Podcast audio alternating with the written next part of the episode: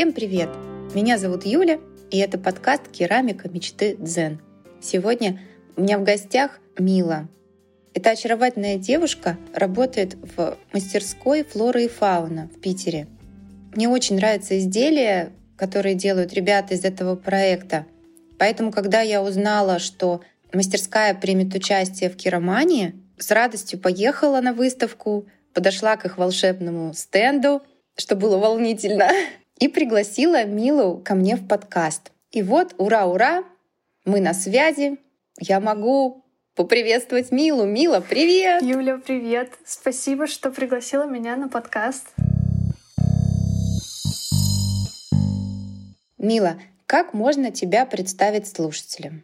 Думаю, лучше представить меня как керамистка и предпринимательница, потому что у меня есть своя гончарная студия в Санкт-Петербурге, и это занимает много моего времени, и я стараюсь сочетать в себе две такие составляющие творческую, как керамистка, и некоторую техническую составляющую, как предпринимательница. А еще я педагог. Я закончила педагогический университет и веду обучающие курсы в своей мастерской. Мила, а расскажи немножко о себе. В телеграм-канале вашей мастерской «Флора Фауна Керамик» есть отличное подробное видеоинтервью с тобой. И, судя по всему, керамика занимает прямо особое-особое место в твоей жизни, потому что создается впечатление, что Вселенная прямо подталкивает тебя к работе в этой области. Расскажи, пожалуйста, про эту магическую сторону твоего знакомства с керамикой.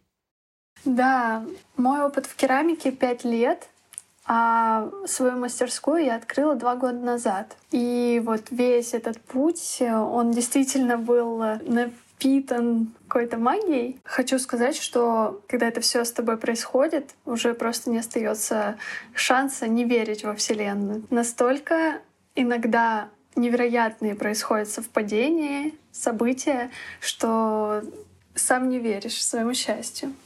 А вообще я никогда не думала, что у меня будет керамическая мастерская.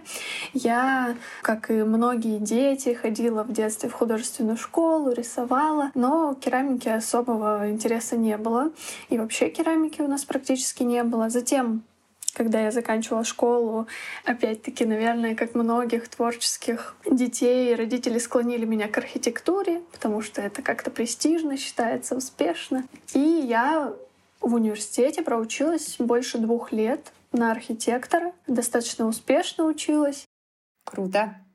И в какой-то момент я поняла, что я занимаюсь не тем, что хочу делать. И я поняла, что это меня родители сюда привели, а мне нужно больше свободы. И я стала изучать, куда я могу податься, и я перевелась в итоге в педагогический университет на факультет изобразительного искусства. Представляешь, какой шок был у моей мамы, которая верила, что у нее будет дочь архитектора, а теперь учительница ИЗО. Вот. На самом деле могу сказать, что это, конечно, очень смелый и очень крутой шаг. Спасибо говорит о том, что ты как личность сформировалась в таком достаточно раннем возрасте. Ну, много таких историй, да, когда родители там способствуют как-то поступлению в те места, не знаю, династии там бывает, да, или еще что-то, или просто у родителей была мечта, чтобы ребенок занимался именно чем-то или тем-то, да, и когда mm-hmm. ты сам осознаешь, что нет, это не мое, еще и родителям а, открыто, да, об этом говоришь, это, конечно, действительно знак свыше какой-то, наверное. Да, и после этого действительно стали происходить вот события уже цепочкой. То есть, когда я с себя сбросила некий груз ментальный с этой тяжелой учебой на архитектора, я стала как-то смотреть по сторонам больше, примерять на себя разное. Понятно, что у меня не было задачи быть учительницей ЗОИ, работать в школе, но мне нравилось, что я причастна к чему-то художественному, я самовыражаюсь. А что дальше будет, я не знала. Вот что-то будет, что-то произойдет. И затем, так как э, в педагогическом университете нам дают разные техники, и мы должны пройти и кафедру рисунка, и кафедру живописи, и в том числе, вот среди прочего, кафедру керамики, я там полгода позанималась керамикой, и я так обалдела, насколько это приятное занятие, насколько приятно создать что-то, что затем может приносить пользу, что ты потом можешь держать в руках, ощущать. Это вызвало такой восторг, что после этого семестра волшебного я с головой ушла в изучение разных керамистов, студий в России. Здорово. А пять лет назад это было не очень развито. Это как раз уже волна начиналась и, и как раз развивалась. Вот, э, например, гончарная школа «Колокол», сейчас очень известная по всей России, э, на тот момент была только в Воронеже, только там, где она зародилась. И тем летом, вот после этого семестра, они начинали продавать свои франшизы только тогда вот. И э, в том числе я помню, как я увидела видео Ярослава и Арины, хозяев этой студии, о их бизнесе. Они там подробно рассказывали, как они открыли студию на кухне у себя дома, как э, они приглашали гостей, делали рекламу, как они провели первые мастер-классы, хотя у них даже еще не было печки для обжига керамики. Меня это настолько зарядило. Я вот опять-таки не думала тогда, что я прям вот открою свою студию, но вот этот заряд, какой-то огонь внутри, они разожгли. Потом так совпало как раз, что в Петербурге открылся колокол вот по франшизе, и я туда пошла сразу же учиться на базовый курс. Мне очень понравилось, и мы там подружились с ребятами, потому что они только открыли студию, и когда ты что-то открываешь, какое-то особое душевное отношение к гостям. И после того, как э, я там То поучилась... есть с Ариной знакома, да, прямо близко, да? Ну, Нет, так. Арина и Ярослав, они в Воронеже, а я в Петербурге училась. А. Э, да, здесь я уже с владельцами именно петербургского колокола, да. Понятно, Хорошо понятно. знакома. Вот. Те, которые франшизники. Да, да, да, да, да. И Дальше был уже тоже круговорот событий очень приятных и прекрасных. И получилось так, что в сентябре или в октябре 2017 года я закончила у них курс, а в марте 2018 я уже работала мастером в этом же самом колоколе. То есть такая вот магия произошла, что я там предприняла некие действия, я постажировалась в другой студии, я немножко научилась вести мастер-классы, плюс я учусь на тот момент в педагогическом университете, и вот как бы у них появляется вакансия мастера, и я с огромной радостью туда иду, меня берут. И затем я два года работала вот э, в студии «Колокол» мастером, и думаю, что это тоже мне очень э, помогло, очень меня зарядило э, в том плане, что молодой бизнес, и я изнутри наблюдала за их развитием, немножко где-то, может быть, как-то участвовал даже в этом. И это было очень интересно. Я прямо впитывала в себя как губка все эти знания, всю эту атмосферу и тоже прям заряжалась. Здорово. Это была моя первая работа вообще в жизни. То есть я до этого не работала. И для меня то, что моя первая работа такая классная, в такой атмосфере, и она действительно приносит мне удовольствие, было тоже особой какой-то магией. Плюс к тому, на тот момент я очень сильно горела керамикой и вообще и гончаркой именно, причем мне прям хотелось именно гончарный круг освоить. И в Петербург тогда приезжал в восемнадцатом году Тортус Эрик Лэндон из э, Копенгагена. Очень крутой гончар. Ничего себе. Да. Его двухдневный мастер-класс, двухдневный, стоил 25 тысяч рублей. И я подумала тогда, я когда это, это увидела... еще тогда, да? А, да, да. Угу. Увидела и поняла, что, ну, я очень сильно хочу туда попасть. Я не знаю как, Вот у меня на тот момент, когда я это увидела, не было работы, но я хочу туда попасть. И все, и закрутилась, завертелась. Я там сходила здесь, постажировалась, потом появилась вакансия в колоколе, я туда устроилась. У меня там был запас времени, я заработала на этот воркшоп, и я на него попала. И это было прям невероятное счастье. Я на этот воркшоп мало того, что попала, а пришла еще и опытная, потому что уже проводила мастер-классы, и уже у меня более или менее был опыт в гончарке. Я кайфанула очень сильно. Здорово. Слушай, на самом деле, действительно, вот когда звезды ложатся, вот прям так, как надо, да? Двойной кайф, да, от того, что ты работаешь, зарабатываешь, еще плюс э, ну, первая работа в том плане, что всегда же какой-то такой драйв, когда ты вот сам заработал деньги, а тут фактически двойной кайф от того, что сам заработал, плюс еще и то, что нравится, и ты чувствуешь, что ты в своей среде. Вот, что ты развиваешься. Здорово, классно. Да. Хорошая После этого я решила, ну, спустя, точнее, какое-то время спустя я поняла, что мне нужно делать керамику на продажу. Помимо того, что я педагог, и я развиваюсь как педагог, я веду мастер-классы, и я еще хочу развиваться как мастер. И у меня возникла потребность, опять-таки, вот это, вот, знаешь, жгучее желание какую-то мастерскую найти или коворкинг. Это очень популярный формат, да. И мне коллега из колокола предложила ходить вместе с ней к ее знакомой э, в одну студию на 13-й Красноармейской. И э, спустя год. Слушай, так это же рядом с вами, нет? Спустя ну, год вот, так... это самая это мастерская же, да, стала точно, моей. Да, да, да, да. Обалдеть, я просто помню да, тогда, да, что да, действительно 13-я Красноармейская. Да, да, да.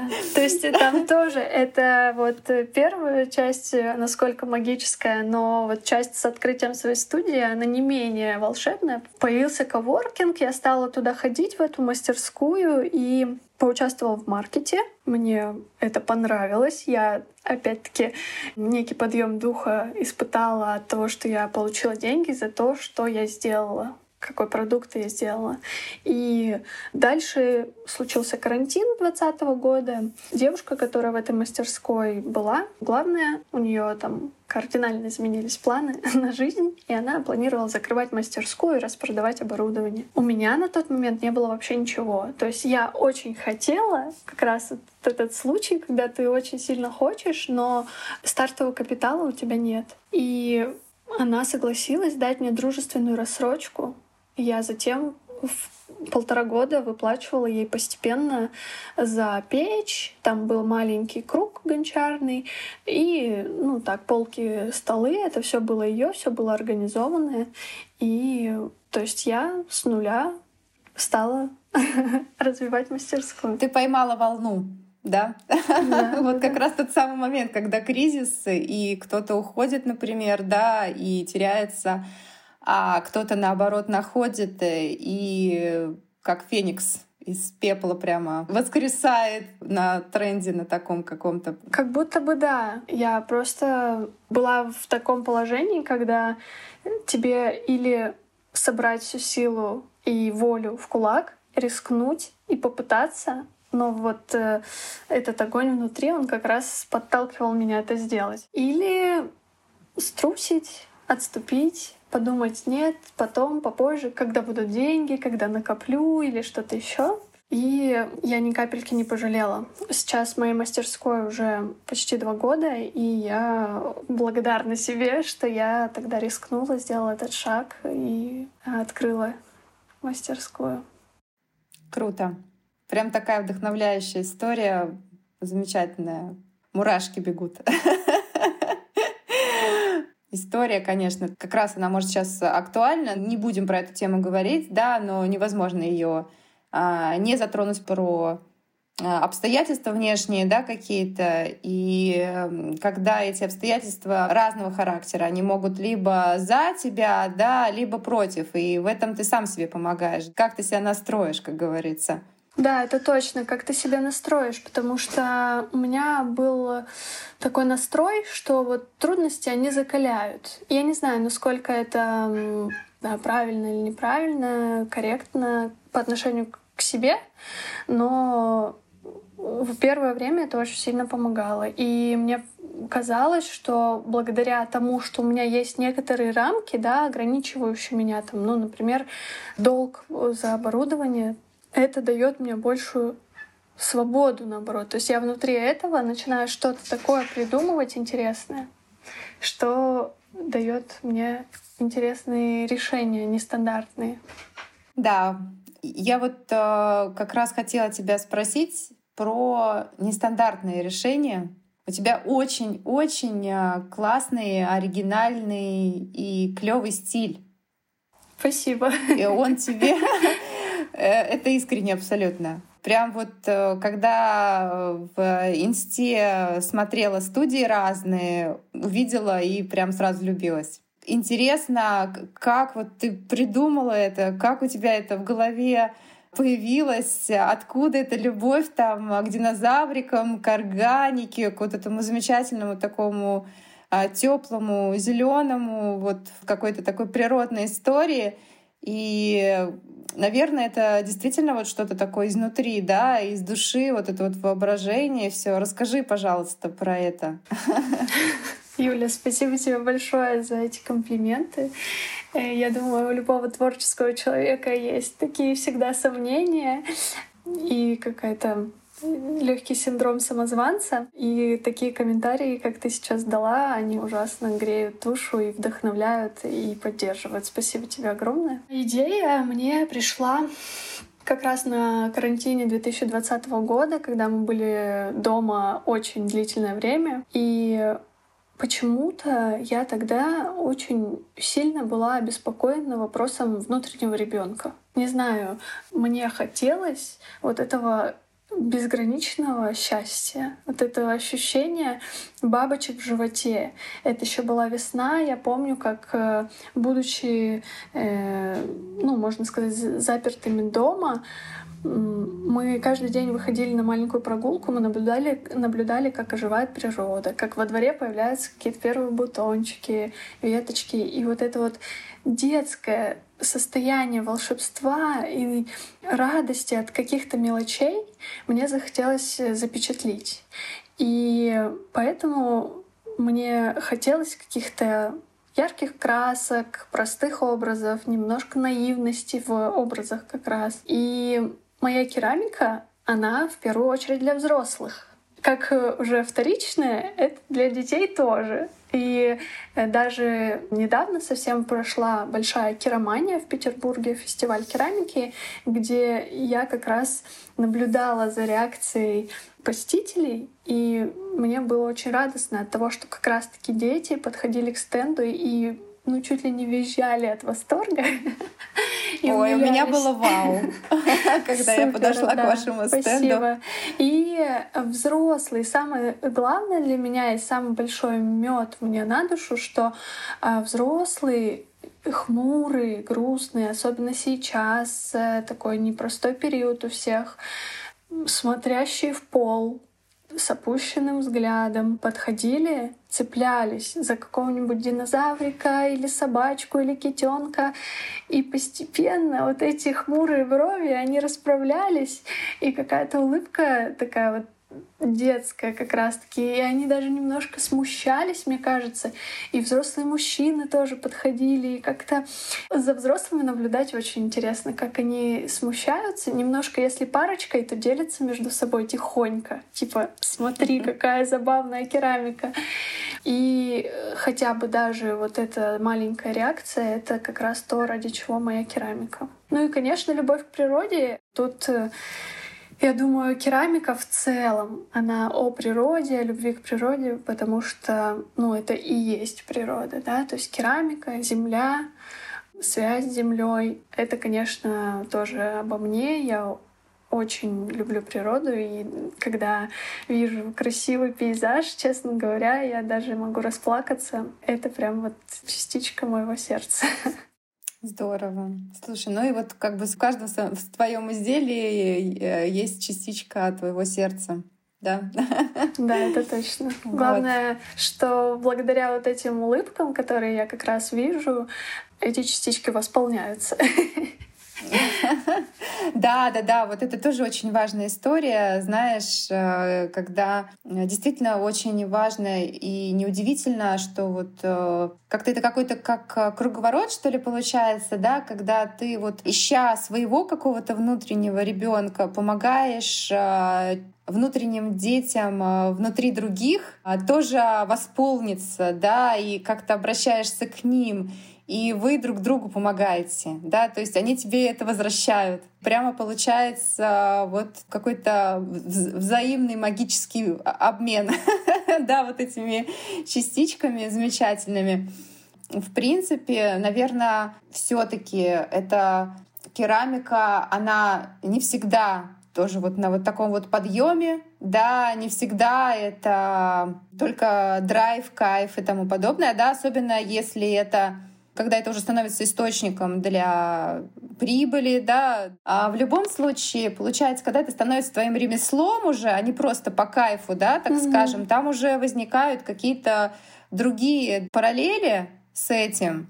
Вот. Э, и это уже совершенно другая история, да, так скажем поскольку ты уже с опытом а, и с опытом а, именно даже ведения бизнеса, а не просто продажи там каких-то отдельных своих а, изделий, то я бы хотела, конечно, затронуть тему боли керамики. И если ты тоже про это расскажешь и поделишься, что есть разные стороны, да, медали, mm-hmm. так скажем, вот. И в этом тоже есть своя прелесть, да, это прекрасно. Да, это очень э, интересный вопрос, и мне кажется, что именно в керамике и подобных творческих направлениях это особенно болит, думаю, у многих, потому что у окружающих в обществе принято, что если ты занимаешься творчеством, то, скорее всего, это бесконечное удовольствие, и ты просто всегда получаешь кайф, и никаких у тебя нет забот и проблем. И ты в какой-то момент тоже начинаешь в это верить и думаешь, да, в общем-то, мне и выходные тогда не нужны, я же могу, это же мое любимое дело, это же дело моей жизни, я могу им заниматься 24 часа в сутки. И, ну, в итоге, конечно, это приводит э, к усталости и даже порой к выгоранию, когда уже немножко воротит, честно говоря, от э, ремесла, и не хочется делать абсолютно ничего, хочется просто лежать, э, и чтобы тебя никто не трогал. И я думаю, что здесь э, нужно просто с этим придется с этим столкнуться хотя бы раз в жизни, чтобы это поймать, осознать, прочувствовать и понять, что с этим делать, чтобы в следующий раз уже быть больше в балансе и понимать, что вот сейчас, например, у меня подступает какая-то сильная усталость, нужно взять перерыв. Потому что у меня, например, в моей ситуации получилось так, что когда мы открыли студию, как я уже говорила, у меня практически ничего не было, и у меня включился некий инстинкт выживания. Я начала так усердно работать, чтобы Ты начала просто... Фигачить. Да, именно вот это слово, да. Да, я просто как творческий человек тоже тебя в этом плане понимаю. Вот. И да, я настолько усердно начала фигачить, что совсем позабыла о себе и о том, что мне нужно восстановление. И вообще мне казалось, что я Э, работаю с людьми, люди как раз дают мне обратную отдачу, и этим я восполняюсь. Но оказалось, что это не так. Это, да, тоже помогает, но помимо нужно все равно делать выходные, останавливаться. И Тут как раз ко мне стали притягиваться нужные люди, как и во всей моей истории. Настал очередной этап. Мне нужна была команда. Я не имела опыта по составлению команды, я не разбираюсь в бизнесе, я делала интуитивно. И как раз э, когда подступил вот этот момент «я больше не могу», ко мне притянулась мастерица. Вот Полина, мы с ней до сих пор работаем. И э, я часть задач делегировала ей. Потом я поняла, что мне очень тяжело уже уследить за расписанием, кто записался, кто отменился. И мне понадобился администратор. И спустя какое-то время ко мне притянулась вторая моя девочка, Ангелина. Мы с ней тоже до сих пор работаем. И вот э, постепенно стало легче.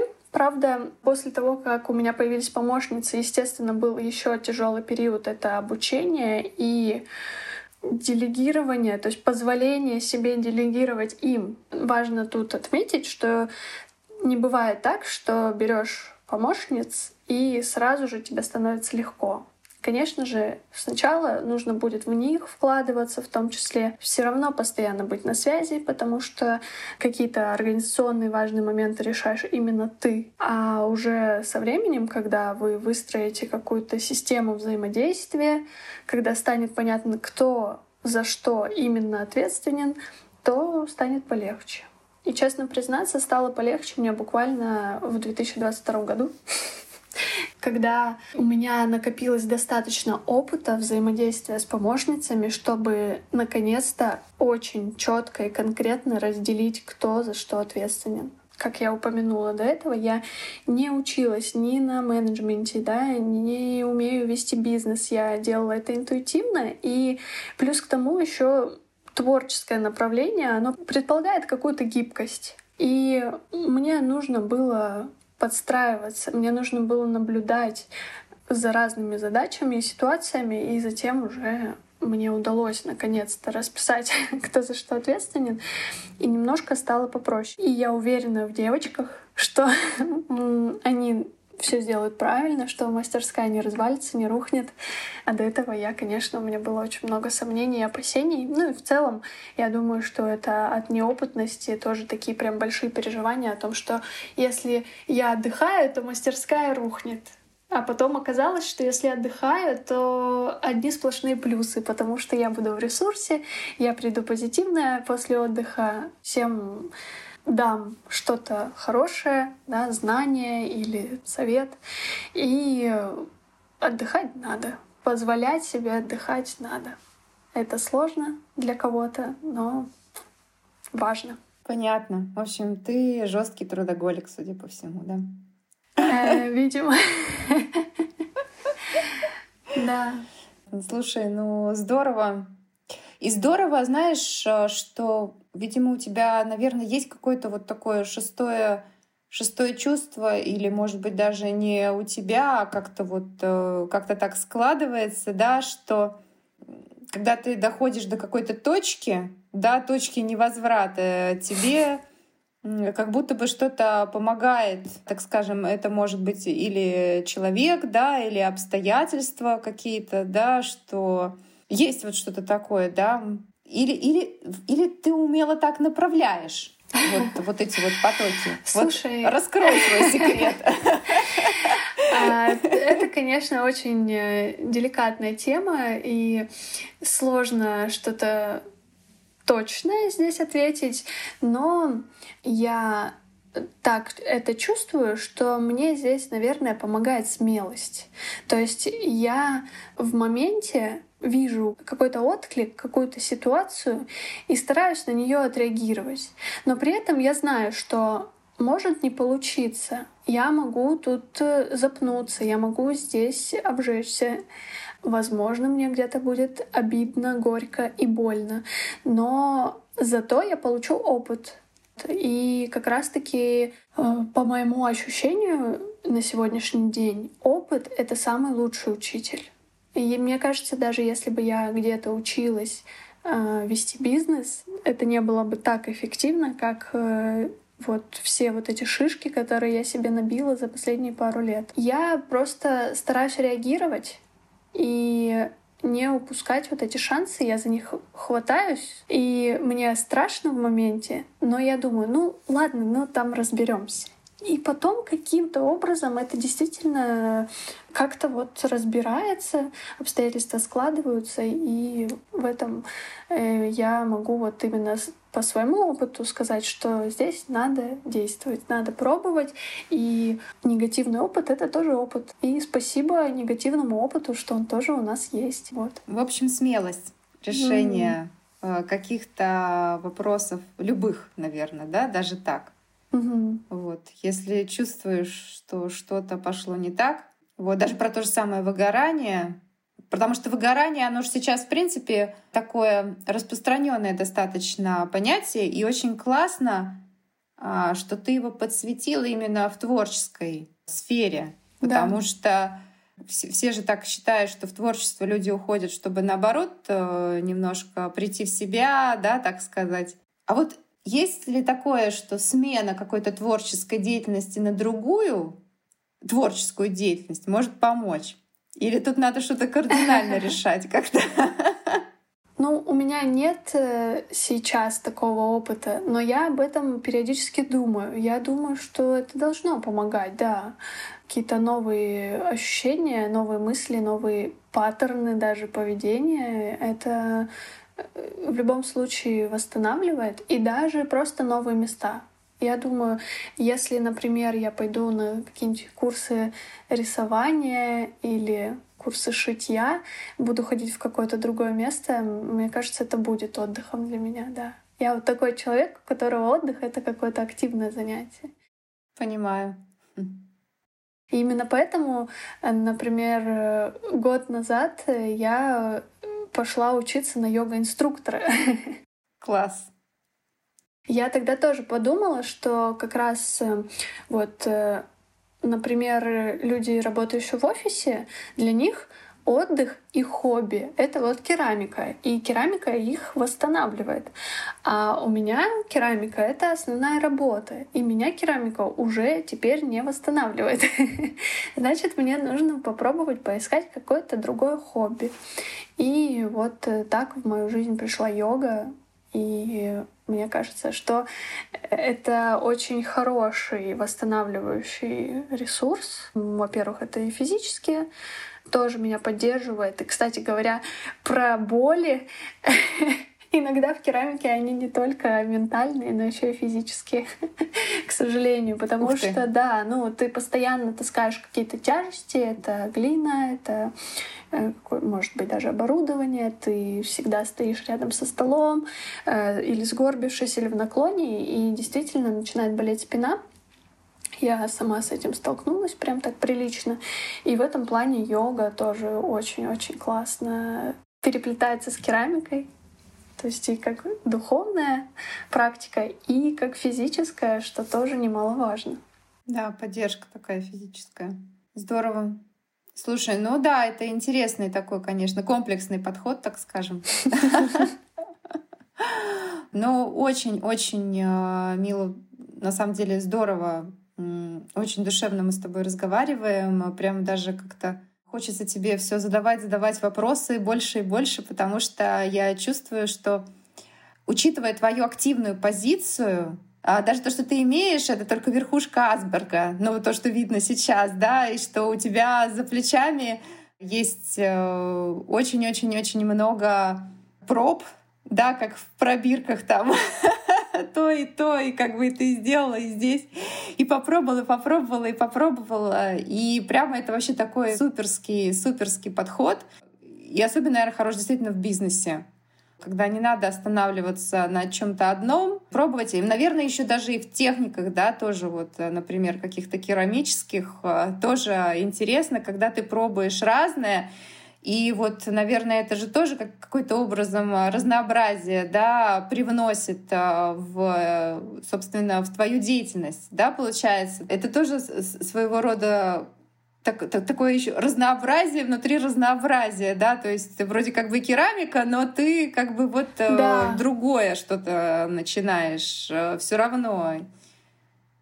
Кстати, про керамику я действительно думала в этом русле, потому что это целый отдельный мир, и там действительно столько разных техник, разных тонкостей.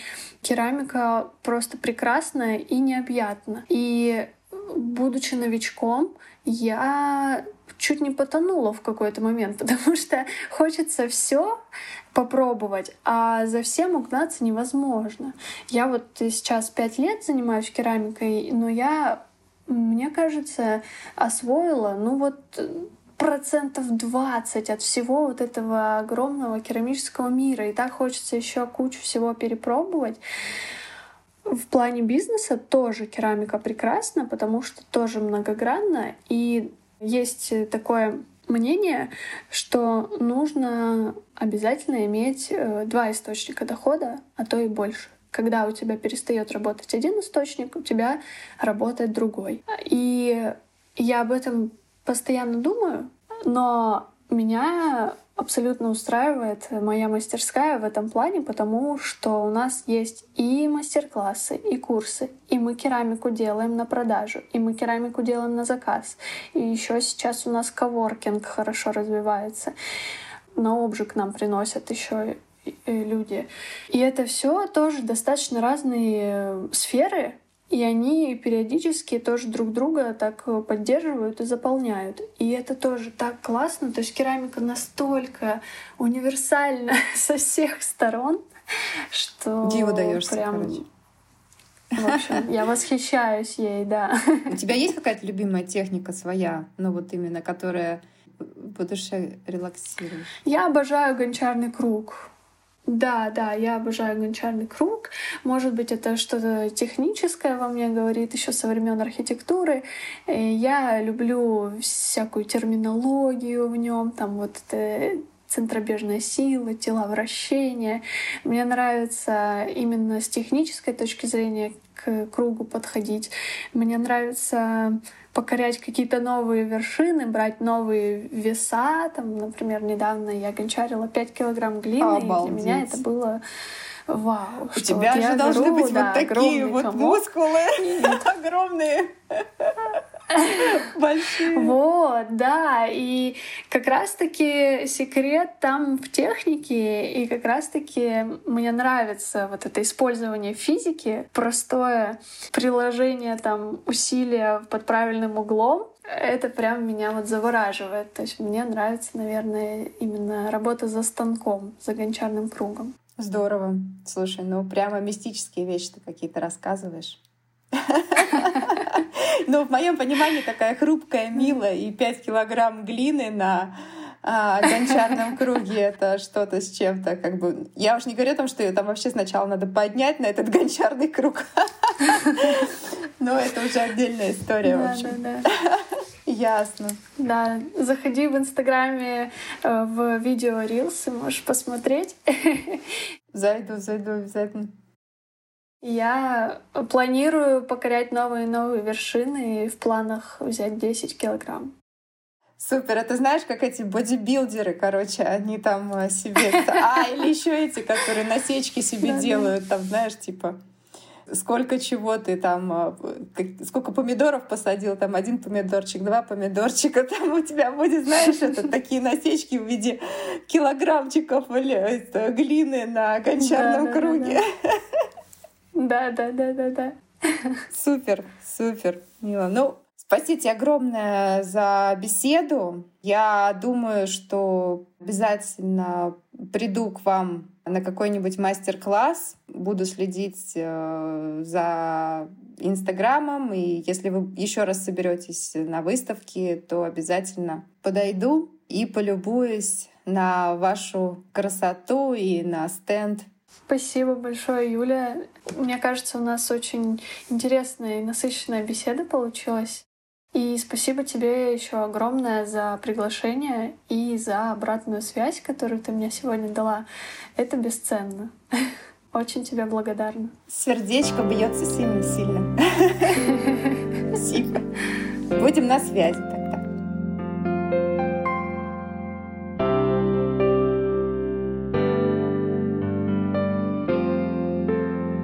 Ну что ж, дорогие слушатели, у нас с Милой получилась отличная беседа. Спасибо вам большое, что были с нами до конца выпуска. Надеюсь, что было полезно. Пока-пока. Всем дзен!